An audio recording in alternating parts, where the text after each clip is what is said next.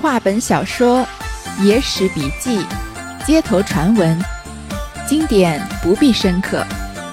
欢迎收听三弦儿的三言二拍，我们一起听听故事，聊聊人生。上一回我们说到啊，这薛婆子想尽方法要接近三巧儿，已经跟他混了个脸熟，一起吃过饭，喝了一整天的酒了。次日，婆子买了些实心果子、鲜鸡、鱼肉之类，换个厨子安排停当，装作两个盒子，又买一瓮上好的盐酒，央坚壁小二挑了，来到蒋家门首。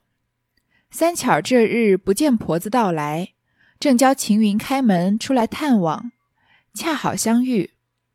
婆子叫小二挑在楼下，先打发他去了。秦云以自报之主母，三巧儿把婆子当个贵客一般，直到楼梯口边迎她上去。婆子千恩万谢的扶了一回，便道：“今日老身偶有一杯水酒。”将来与大娘消遣。三巧儿道：“倒要你老人家陪抄，不当受了。”婆子央两个丫鬟搬将上来，摆坐一桌子。三巧道：“你老人家忒迂阔了，嫩般大弄起来。”婆子笑道：“小户人家备不出什么好东西，只当一茶奉献。”秦云便去取杯箸，暖雪便吹起水火炉来。霎时酒暖，婆子道：“今日是老身薄意，还请大娘转坐客位。”三巧道：“虽然相扰，在寒舍岂有此理？”两下谦让多时，薛婆只得做了客席。这是第三次相聚，更觉更觉熟分了。这第二天啊，薛婆子又买了一些好吃的东西，又是有果子啊，有鱼有肉的，让一个厨子把它做好，装了两个大食盒，又买了一瓮上好的盐酒。这个盐酒或者是读燕酒，这个燕字左边一个酉，右右边一个严厉的严，就是指味道很纯的意思。所以也有燕燕茶，这个就是很浓的浓茶。那燕酒就是味道很醇厚的酒，反正就是好酒了。然后让隔壁的店小二。把他帮他挑了，来到蒋家这里。三巧儿呢，因为好久没见到婆子，正好让秦云出来看看。可见他在家里面是非常非常的寂寞，因为好不容易交了一个朋友，虽然是个忘年交吧，年纪差很多，但是他就每天盼着他能来跟他聊聊天。那正好就遇到这个婆子，婆子呢就让小二走了，秦云就去告诉三巧儿。三巧儿呢，把这个婆子啊，已经当做贵客一般。你看，三巧儿才跟这婆子见过两次面而已，而且只是跟她买珠宝的，但是她已经把她当成贵客一样了。一方面是说明这薛婆子很会讨好讨好三巧儿，另外一方面也可以说出看出三巧儿这空闺非常的寂寞。去楼梯口把她迎上来，这个婆子啊，千恩万谢的就跟她扶了扶身子，说她偶然有点水酒，来与大娘消遣。那三巧就跟他推辞嘛，说让倒要要让你花钱，那就不好受了。然后他们把桌子啊摆好，摆了两大桌的菜。三巧儿又说啊，你又推迂阔了，就是，总之就是两个人在呃互相谦让，一会儿是谦让这个吃的东西不该由你破费啊，两个人又互相谦让，谁该做这个客席啊？因为两个人已经是第三次见面了，所以更加熟悉起来，谈的话题就更加开一点。这里说。这个秦云去取杯箸啊，箸就是筷子。暖雪呢，吹起水火炉来。这个水火炉啊，就是一种便于移动的金属的小火炉。它边上有一个小门，上面有两个孔，可以放茶壶来暖酒、热水的，做这样的用途，所以叫水火炉。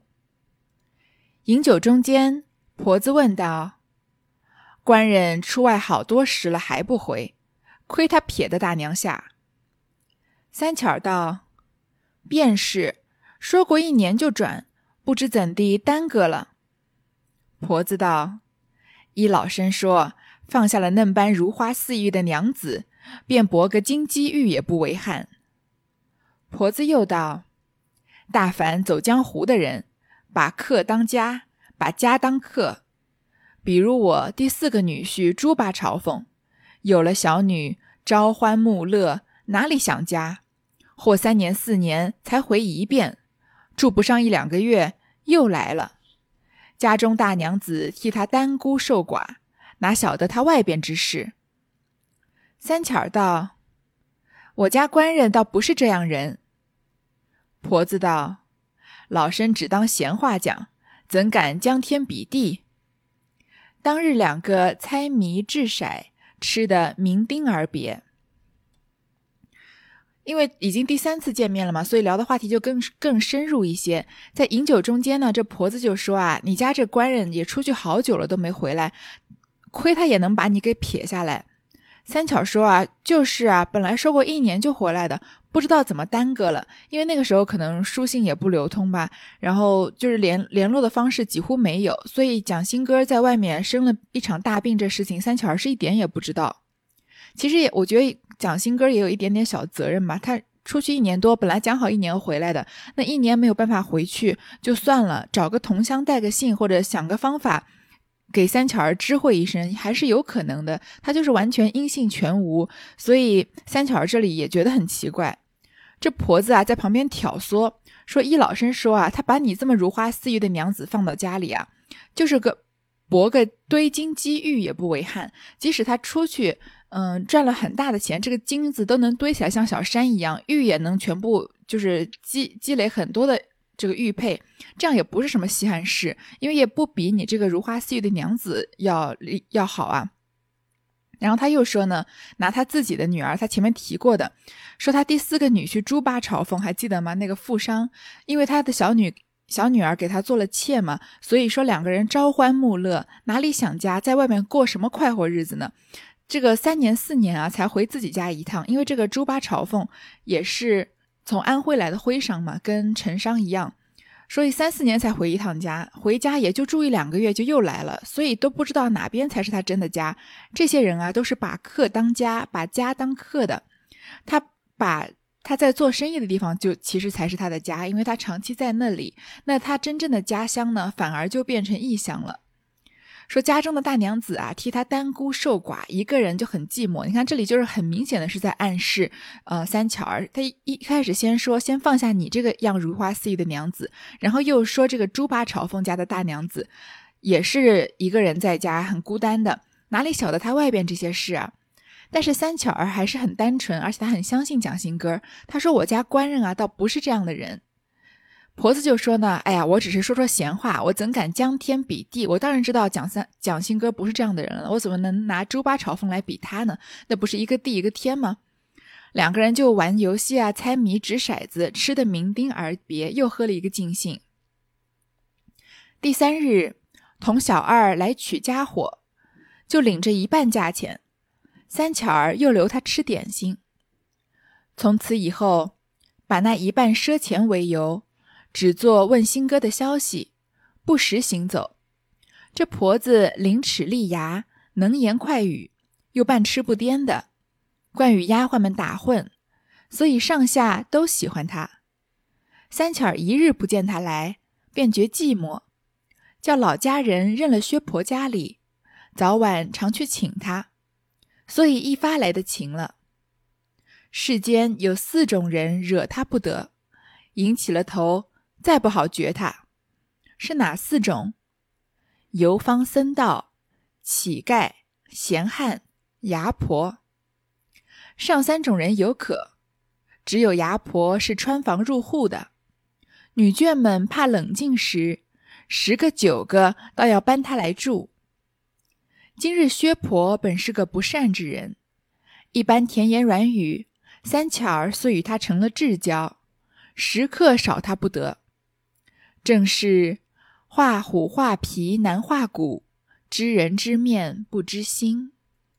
前面不是说这薛婆子把一些珠宝卖给三巧儿，三巧儿说要先付定金，后面的钱等她丈夫回来再付吗？那领了这一半钱啊，三巧儿又来请她吃点心，又过第三天了。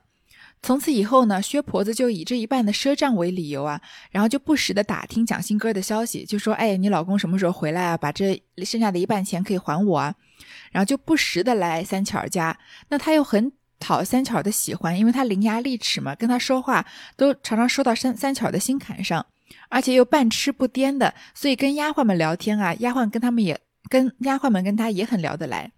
那蒋新哥家不就只剩呃一个三巧和两个丫鬟嘛，所以上上下下都喜欢他。三巧一日不见他来啊，就觉得很寂寞，没有人说话了，就让他的老家人啊，到了薛婆那儿，早晚去请他来三巧这儿，因为他自己不方便出去请嘛，所以薛婆子就越发来的勤了。这里作者就抽身出来说啊，这个世界上有四种人不能惹，因为你一旦招惹上这四种人啊，你就很难摆脱他们。是哪四种人呢？游方僧道就是道，不是普通的僧人道士，因为普通僧人道士是在庙里的嘛，是游方僧道，是在街上游历的这样的僧人或者道士。乞丐、闲汉，没人做、没事做的闲人；牙婆，就是从事买卖经商的这种呃中老年女性。他说前三种人还好，但是这个牙婆啊是穿房入户的，因为她做生意嘛，所以她到处走走动，然后常常能进得了女眷的家里。所以女眷们怕冷清的时候呢，有十个有九个要搬她来往，让常常跟这些牙婆子来往。这个薛婆子呢，本来心地就不善良，本来就是有不好的动机要来，呃，引诱三巧儿来跟这个陈商行苟且之事嘛。所以她一般甜言软语啊，三巧儿就跟他成了至交。因为我们前面说过，三巧儿其实没没有什么坏心眼的，是一个很单纯的女孩，也是有点蠢的女孩，所以被她这样。一诱惑就上钩了，就跟他成了至交了，时刻少他不得，总是想跟他聊天。然后就说了这句俗语啊：“画虎画皮难画骨，知人知面不知心。”你要是画一只老虎啊，你不管画它的神韵啊，还是画它的这个皮相啊，都能画得成。但是它那里的骨骼你怎么知的知道呢？你除非把它呃杀了，把它抛开来看，对吧？所以画不了骨。老这个老虎的骨骼就好像我们看一个人的外表，我们说，呃，不要凭一个人的，不要以貌取人，对吗？因为你知人知面不知心，你看到他的样子，你可以知道他的言谈，你甚至跟他交心了，但是你根本就不知道他心里想的是什么。这里薛婆子就是这样子，他表面上跟三巧已经成了至交了，谁知道他真正想要做的是破坏三巧的家庭呢？陈大郎即便讨个消息。薛婆只回言尚早，其实五月中旬，天渐炎热。婆子在三巧面前说偶说起家中窝窄，又是朝西房子，下月最不相宜，不比这楼上高敞风凉。三巧道：“你老人家若撇的家下，到此过夜也好。”婆子道：“好是好。”只怕官人回来。三巧道：“他就回，料到不是半夜三更。”婆子道：“大娘不嫌薅恼，老身惯是牙香知的，只今晚就取铺陈过来，与大娘作伴，何如？”三巧道：“铺陈尽有，也不须拿的。你老人家回复家里一声。”索性在此过了一下家去不好。婆子真个对家里儿子媳妇说了，只带个书匣儿过来。三巧儿道：“你老人家多事，难道我家油梳子也缺了？你又带来怎的？”婆子道：“老身一生怕的是铜汤洗脸、和具梳头，大娘怕没有精致的梳具，老身如何敢用？”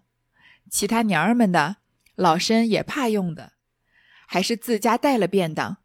只是大娘吩咐在哪一门房安歇。三巧指着床前一个小小藤榻儿，说道：“我预先排下你的卧处了，我两个清静些，夜晚睡不着，好讲些闲话。”说罢，捡出一顶轻纱帐来，教婆子自家挂了。又同吃了一回酒，方才歇息。两个丫鬟原在床前打铺相伴，因有了婆子，打发她在间壁房里去睡。这个陈大郎啊，去跟薛婆子要了好几遍消息，薛婆子只跟他说啊，时间还早呢。这一转眼啊，都到五月中旬了，你想想看，陈商和这个三巧看对眼的时候，那时候才刚过年，所以这一下就过了四五个月了。所以陈商也是挺有耐心的。天渐渐热起来了，这时候婆子啊就故意在三巧面前说啊，说自己家里面又小又窄，而且他的房子呢又朝西，所以夏天的时候很难过，就很炎热嘛。然后又说，哎呀，要是像你家这样就好了，因为他们家有这个上下楼嘛，在楼上又高又敞亮，而且风一吹啊又很凉快。那三巧这么单纯的人，就顺着婆子的话就说啊，那你老人家如果能舍得家里人啊，你就来我这儿过夜也行。婆子就说啊，好是好，就是怕你的官人忽然回来，这样他回来发现你收留一个陌生的老婆子，他会不会怪我呀，或者怪你？三巧就说啊，他即使是回来，也不会半夜三更回来的。这婆子就说啊，那大娘你要是不嫌薅脑，这个薅上面一个草字头，下面一个高矮的高，这个薅脑就是不嫌打扰的话，这老生惯是亚相知的，这亚也是个挺生僻的字，左边一个提手旁，右边一个这个亚洲的亚，就是强行的意思。亚相知就是强行拉关系，强行结交。我们南方有一个，就南京有一个方言叫形容一个人很喜欢跟人强行结交，也就是这个亚相知吧，叫实搭。不知道其他的地方的方言该怎么说，就是很喜欢跟人拉关系，就是攀谈的意思。说我这个人本来就喜欢跟人家结交的，那我今晚就娶铺陈过来，把我的被铺都拿过来跟你作伴，好不好？这三巧也是个很爽快的女孩，她说铺陈我们家都有啊，你还要去拿干嘛呢？说你就回去跟你家人说一声，就在我们家过了一个夏天再回去，好不好？然后这个婆子啊，就真的回家跟儿子媳妇儿说了，就带了自己的梳妆盒来。三巧就说啊，你老人家还真是多事，难道我们家连头油啊、梳子也没有吗？还要麻烦你特地带来干嘛呢？这个老婆子就说啊，薛婆子说，我最怕的就是同汤洗脸，合具梳头。我最，他可能说我有点洁癖或者怎么样，我就不想不喜欢跟人用一样的脸盆洗脸，用一样的梳子梳头。说，我当然知道你有很精致的梳具，但我哪敢用你的呢？说其他娘儿们的话，我还也我也怕用的，就是即使是你丫鬟呢，我也不好意思用，所以就带了自己的。说我还是在哪儿安歇呢？三巧就指着床前一个小小藤榻儿，因为她很想跟这个薛婆子聊天嘛，所以她不想让薛婆子住在客房。虽然蒋家的房子这么多，房间这么多，她说我安排你的卧处了，我们两个清静些，就在她床前摆一个榻，两个人晚上睡觉的时候还能聊天。说着呢，就捡出一顶青纱帐来，让这个婆子挂了，所以两个人就相当于是像室友一样，在一个卧室里面，两个人不同的床睡觉，但是又隔得很近。又吃了一会儿酒才休息。本来呢，他的三巧的铺前是两个丫鬟跟他作伴的，因为夜里醒过来要吃茶什么的，就会直接叫丫鬟来服侍他们。现在有了婆子了，就让婆子啊去隔壁房间睡了。呃，就让这个丫鬟去隔壁房间睡了，让婆子睡在他房间了。从此为始，婆子日间出去串街做买卖，黑夜便到蒋家歇宿。时常携壶切柯的殷勤热闹，不一而足。床榻是钉子样铺下的，虽隔着帐帐子，却像是一头同睡。夜间絮絮叨叨，你问我答，凡街坊会谢之谈，无所不至。这婆子或时张时或时装醉诈疯起来，说道说起自家少年时偷汉子的许多情事。去勾动那妇人的春心，害得那妇人娇滴滴一副嫩脸，红了又白，白了又红。婆子已知妇人心活，只是那话儿不好启齿。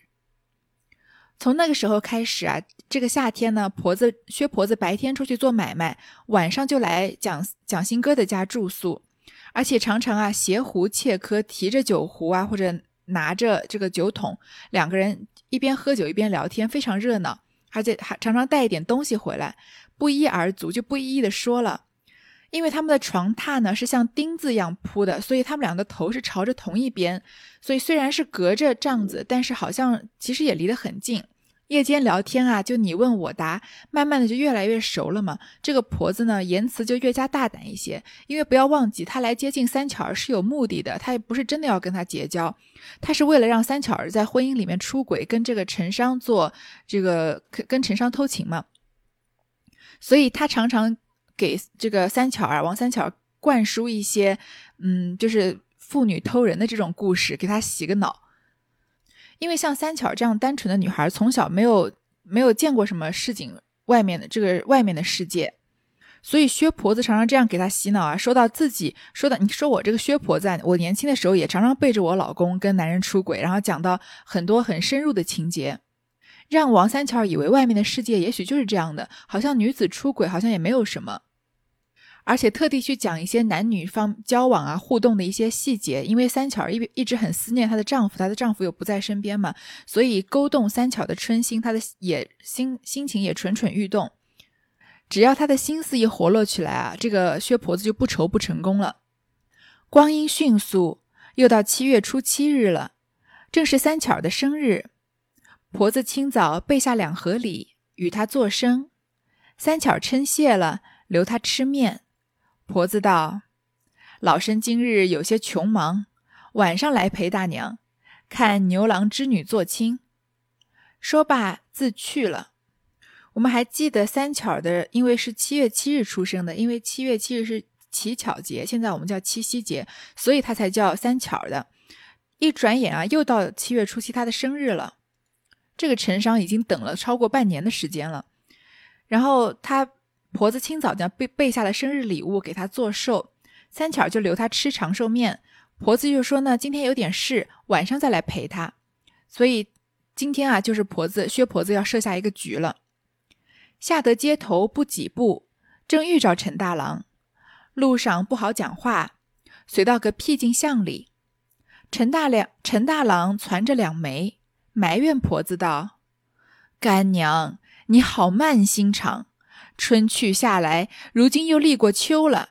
你今日也说尚早，明日也说尚早，却不知我度日如年。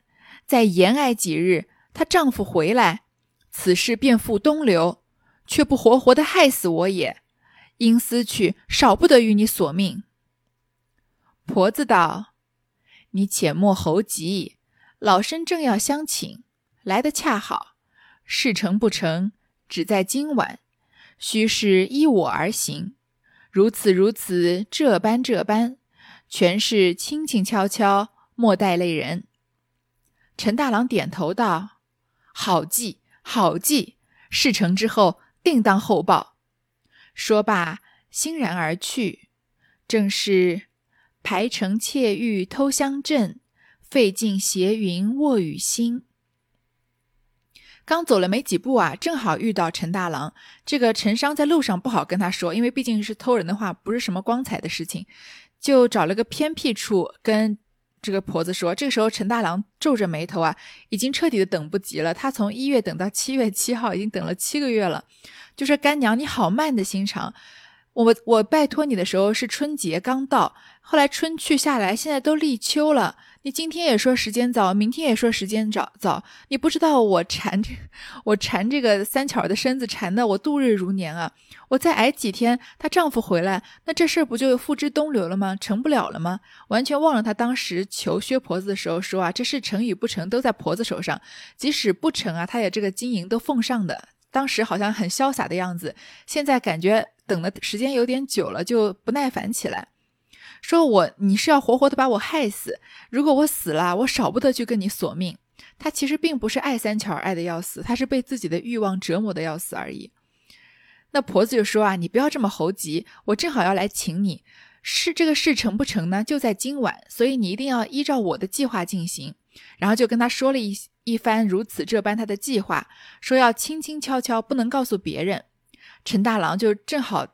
打在他心头上，说好记好记，事成之后啊，我一定再后报。然后就作者就说两句俗语，其实就是在说他们俩设下这个局，让三巧入局，这样能跟陈能跟陈大郎一夜欢愉。那有了一夜，接下来的好几夜，那还不就是水到渠成的事情吗？却说薛婆约定陈大郎这晚成事，午后细雨微茫，到晚却没有新月。婆子黑暗里引着陈大郎埋伏在左近，自己却去敲门。秦云点个纸灯儿，开门出来。婆子故意把衣袖一摸，说道：“失落了一条林青汗巾儿，姐姐劳你大家寻一寻。”哄得秦云便把灯向街上照去。这里婆子捉个空，招着陈大郎一溜溜进门来，先引他在楼梯背后空处扶着。婆子便叫道：“有了，不要寻了。”秦云道：“恰好火也没了，我再去点个来照你。”婆子道：“走熟的路，不消用火。”两个黑暗里关了门，摸上楼来。三巧问道：“你没了什么东西？”婆子袖里扯出个小帕儿来，道：“就是这个冤家，虽然不值甚钱，是一个北京客人送我的，却不道礼轻人意重。”三巧取笑道：“莫非是你老乡家送的表记？”婆子笑道：“也差不多。”当夜两个耍笑饮酒，婆子道：“酒肴尽多，何不把些赏厨下男女，也叫他闹哄哄，像个结业。”三巧儿真个把四碗菜、两壶酒吩咐丫鬟拿下楼去。那两个婆娘一个汉子吃了一回，各去歇息不提。那薛婆子是用个什么样的计谋，让陈大郎来到？蒋新哥的家里跟三巧儿成事呢，他肯定不能邀请蒋新哥去他这个呃，不能邀请陈商去蒋新哥家里，因为三巧儿即即使再单纯，也知道不能让男人来自己家里嘛，所以他让他要他偷偷的溜进去。这天啊，这午后细雨微茫，下了点小雨，到了晚上就没有星星月亮，非常的黑，所以婆子就在黑暗里啊，让陈大郎埋伏在附近，自己去敲三巧的门。他的一个丫鬟秦云啊，就点个纸灯开门出来。那婆子呢，就故意摸着衣袖说：“哎呀，不好，我丢了一条林青汗巾儿。这个临清是山东的一个地方，一个北方的地方，就是汗巾的是个手帕吧。说姐姐，麻烦你们寻一寻，就是故意想让他们把视线给支开，可以让呃陈商溜进来。所以秦云啊，就把他的灯往街上照去，就没有注意到身后。这婆子趁着空呢，赶快让陈大郎啊溜进门来。”让他在楼梯背后的空处扶着，因为那个时候没有电灯嘛，所以晚上如果不点蜡烛的话，那就没有亮光，所以就是一片漆黑。所以陈大郎躲在哪里，他们都没办法察觉。然后这时候婆子见到陈大郎进来了，就说有了，找到了，不用找了。秦云就说啊，正好火也没了，说我再去点个灯来照你。这婆子说我在你家都住了这么久了，这路路我都熟，不用不需要再用火，也不需要照明了。其实他就想趁着黑暗，让陈大郎跟着一起上楼来。然后三巧就问他：“你没了什么呀？”这个婆子就扯出一个小手帕，说：“就是这个冤家。虽然这东西不值什么钱啊，但是是个北京客人送我的。你不知道礼轻情意重。”三巧就取笑他说：“莫非是你老相好送你的定情信物吗？”可见近朱者赤，近墨者黑。这个三巧跟这个薛婆子在一起这么几天啊，然后常常听到薛婆子说一些自己年轻时候的风流韵事啊，开玩笑也有一点这个老司机的风范了。婆子就笑着说：“啊，也差不多。”两个人就晚上耍笑饮酒。然后这个婆子呢，她不仅要让三角三巧喝酒，还希望下人也可以分心，就是稍微喝点酒，就是不要太注意夜晚的动静。所以说，不如就把这个酒啊、菜肴赏给厨下男女吧。因为今天是七月初七嘛，又是三巧生日，所以是两个节日合在一起，说也让他们闹哄哄，像个过节的样子。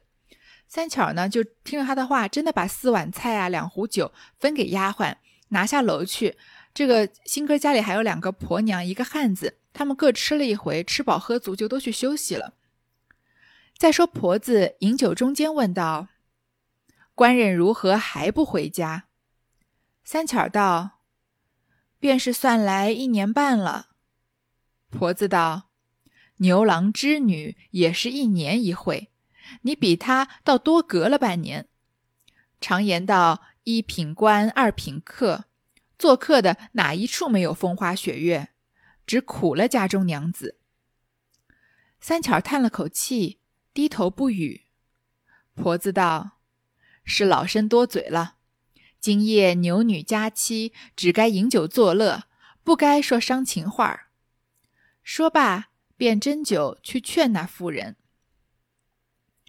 这个婆子薛婆子在喝酒中间又把话题引到蒋新哥的身上，说他怎么还不回来？三巧说啊，都已经过了一年半了，本本来说一年就回来，现在又过了半年了。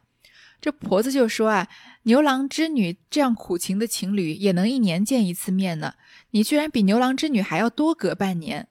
常言道啊，一品官，二品客。做官的人人品是一等一的，做行商的人啊，他的品行就很难保证了。说行商的人哪有人不在外面风花雪月的，只苦了家中娘子。所以这个婆子这几这段时间给三巧的洗脑有两个方向，一个方向就是在说自己年轻时候的风流韵事，好像让人觉得啊，已已经已婚的妇女只要丈夫不在家，出去偷情是一个正常的事情，大家年轻时候都有过，不是什么非常道德败坏的事情，年纪大了就把它当成一件趣事来说而已。另外一方面呢，就给三巧洗洗脑，说这个蒋新哥在外面一定已经有人了，要不然他不会这么久不回家的。那他既然有人了，你三巧为什么不可以呢？其实这两个事情他都没有明说，但是他通过各种样的伏笔啊，就是在三巧心里埋下了这样的种子。三巧呢，他你看已经他的态度已经有所转变了，他从一开始很坚定的跟薛婆子说我相公不是这样的人，到现在就只叹了口气，低头不说话了。因为蒋新哥确实一点消息也没有传回来，所以他根本不知道蒋新哥在外面是个什么样的情况。这婆子就说啊，哎呀，是我多嘴了。今天晚上是七夕节，所以是牛郎织女会面的佳期，我们就只应该饮酒作乐，不应该说这些伤心的话的。约莫半酣，婆子又把酒去劝两个丫鬟，说道：“这是牛郎织女的喜酒，劝你多吃几杯。”后日嫁个恩爱的老公，寸步不离。两个丫鬟被缠不过，勉强吃了，各不胜酒力，东倒西歪。三巧吩咐关了楼门，发放他先睡，他两个自在吃酒。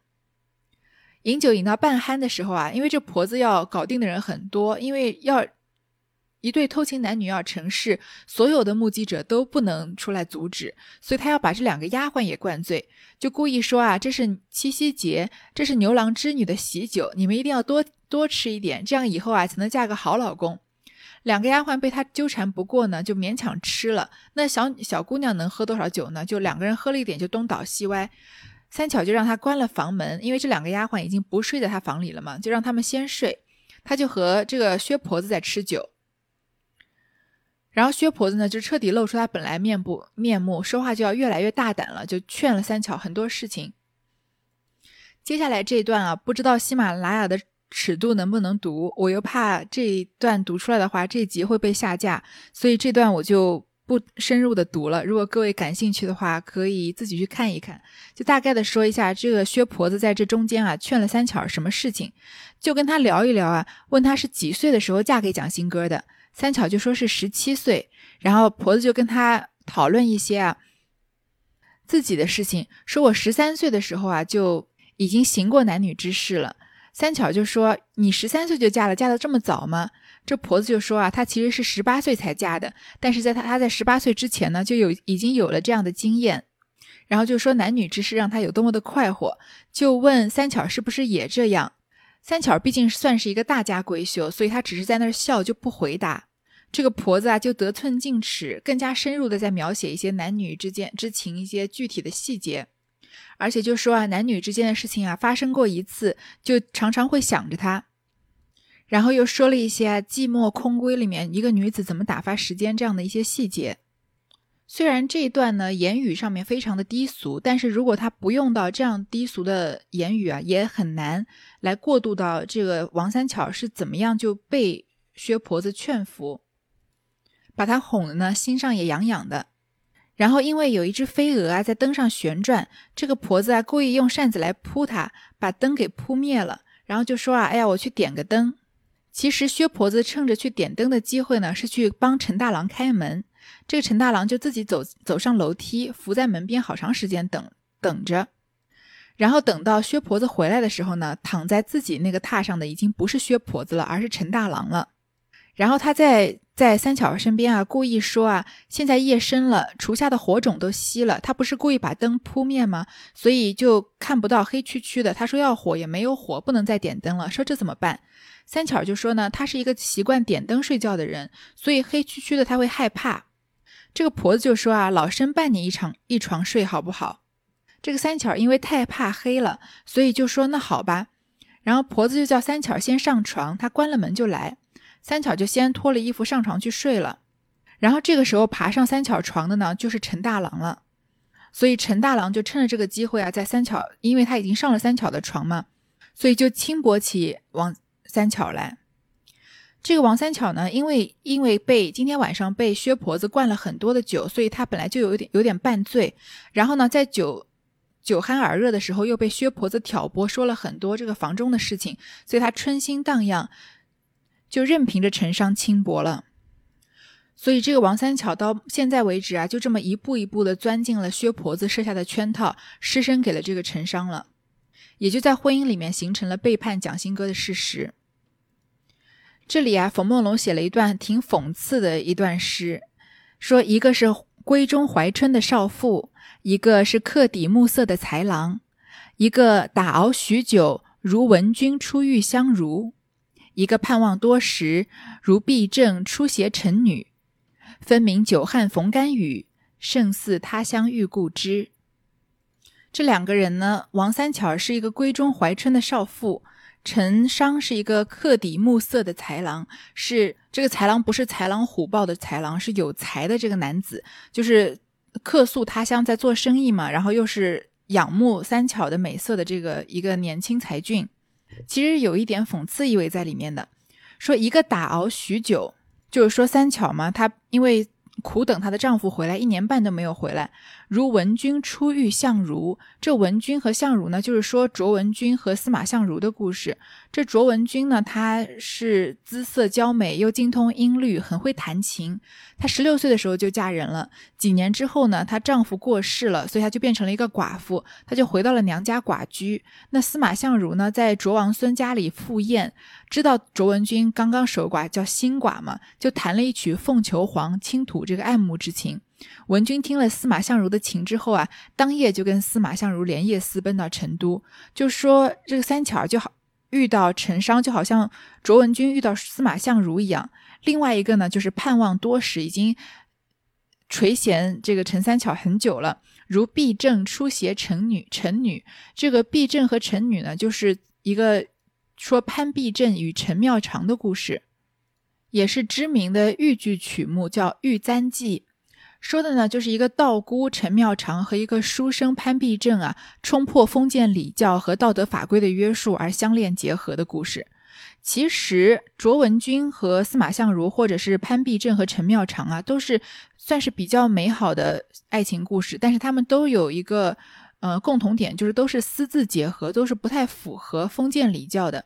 因为是一个刚守新寡的妇人和一个男子，或者是呃道姑和书生这样的爱情嘛。那陈商和王三巧这种呢，当然不是建立在爱情之上，是建立在欲望之上的，但是也是不符合。嗯，传统的观念，但是它没有什么美好的成分在里面，所以拿他们两个人来，不管是来比玉簪记，还是来比卓文君和司马相如啊，都是有点讽刺的意味在里面的。就说啊，分明是久旱逢甘雨，就是干了很久的大地啊，突然下了一场及时雨，胜似他乡遇故知，比他乡遇到之前认识的老朋友还要呃让人开心，因为男女之间情到浓时，当然是友情比不上的了。那三言二拍呢？因为是在说民间的一些普通百姓的悲欢离合，所以他在很多地方不可避免的说，就是行文风格啊，可以算是比较低俗一些，或者粗俗一些。一方面呢，这样的比较粗俗的写法更加贴近市井百姓的生活，因为它的受众本来就是民间的普通的这个路人甲乙丙丁吧。另外一方面呢，也有一些吸引眼球的意味，因为现在很多，比如说，其实是有一些好的电影影视作品啊，其实没就是加上一些比较大胆激情的片段，也算是吸引眼球的方法一种。所以一开始人们因为要讨论这些比较大胆的片段来讨论这个作品，至少这样大家就会去观观看这样的作品了。其实很多好的艺术作品基本上离不开对性的描写，因为它是毕竟是人的七情六欲里面比较容易触发故事的关键情节，或者是把这个剧情推向高潮的一个必不可少的片段。我说必不可少，并不是说所有好的经典的艺术作品里面一定要有对性的描写，而是说有的时候不可避免的要通过对这样的描写来推动剧情的发展。那判断一个对于激情的场面的描写，在一个作品里面是不是有出于艺术的目的呢？就是看如果你删减掉这些情节之后，这个作品是不是还能成立？如果删减删减掉这些环节，丝毫不影影响它剧情的发展和推动的话，那加入加入这样的情节就是纯粹的博眼球和画蛇添足了。但有很多时候啊，如果不不来描不描写这些激情的场面，是没有办法把人物内心的纠葛和感情关系的纠缠啊推到另一个新的高度的。那么我们就不能认为这个作品本身是一个低俗的作品，即使它含。